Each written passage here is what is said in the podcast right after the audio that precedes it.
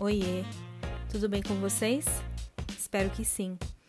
Eu sou Gisele Alexandre e você está ouvindo Manda Notícias, um projeto de jornalismo criado para o enfrentamento da Covid-19. Na semana passada, circulou no WhatsApp e nas redes sociais a informação sobre um decreto de lockdown para o estado de São Paulo. Eu recebi em pelo menos dois grupos essa mensagem. Vinha uma imagem do Diário Oficial do dia 21 de maio e destacava a emenda número 3 ao projeto de lei número 351 de 2020. Mais especificamente o artigo 1 que dizia, abre aspas, fica determinado isolamento total, lockdown, com proibição de pessoas e de veículos de 1 a 15 de junho de 2020. Fecha aspas. A imagem é real, mas na verdade se trata de uma medida de autoria do deputado Paulo Fiorillo, do PT, que seguiu para votação na Assembleia Legislativa de São Paulo, a LESP, mas foi rejeitada.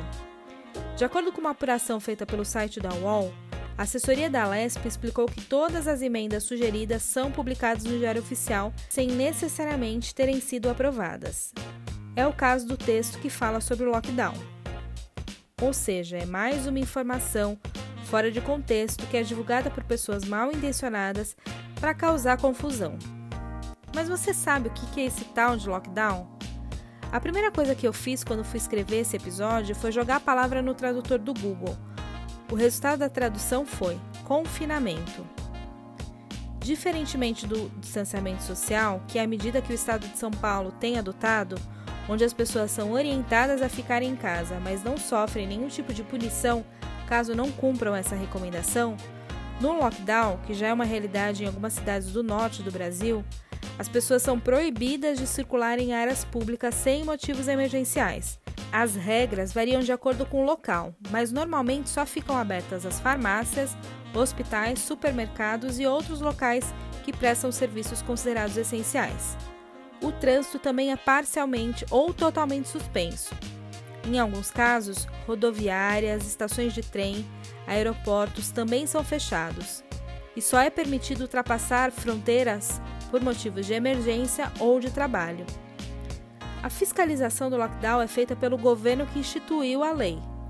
E, se entender necessário, ela também pode aplicar multas por descumprimento.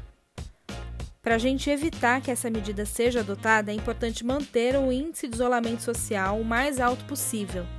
A meta é 70% mas aqui em São Paulo tem ficado entre 48% e 50%. É essencial que a gente não saia de casa e faça isso apenas se for necessário. Por hoje é isso, vou ficando por aqui.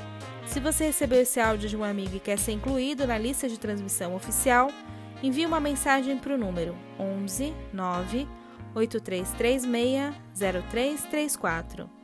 Você também encontra todos os episódios no Spotify e nas minhas redes sociais. Beijo grande, fique em casa, vai passar.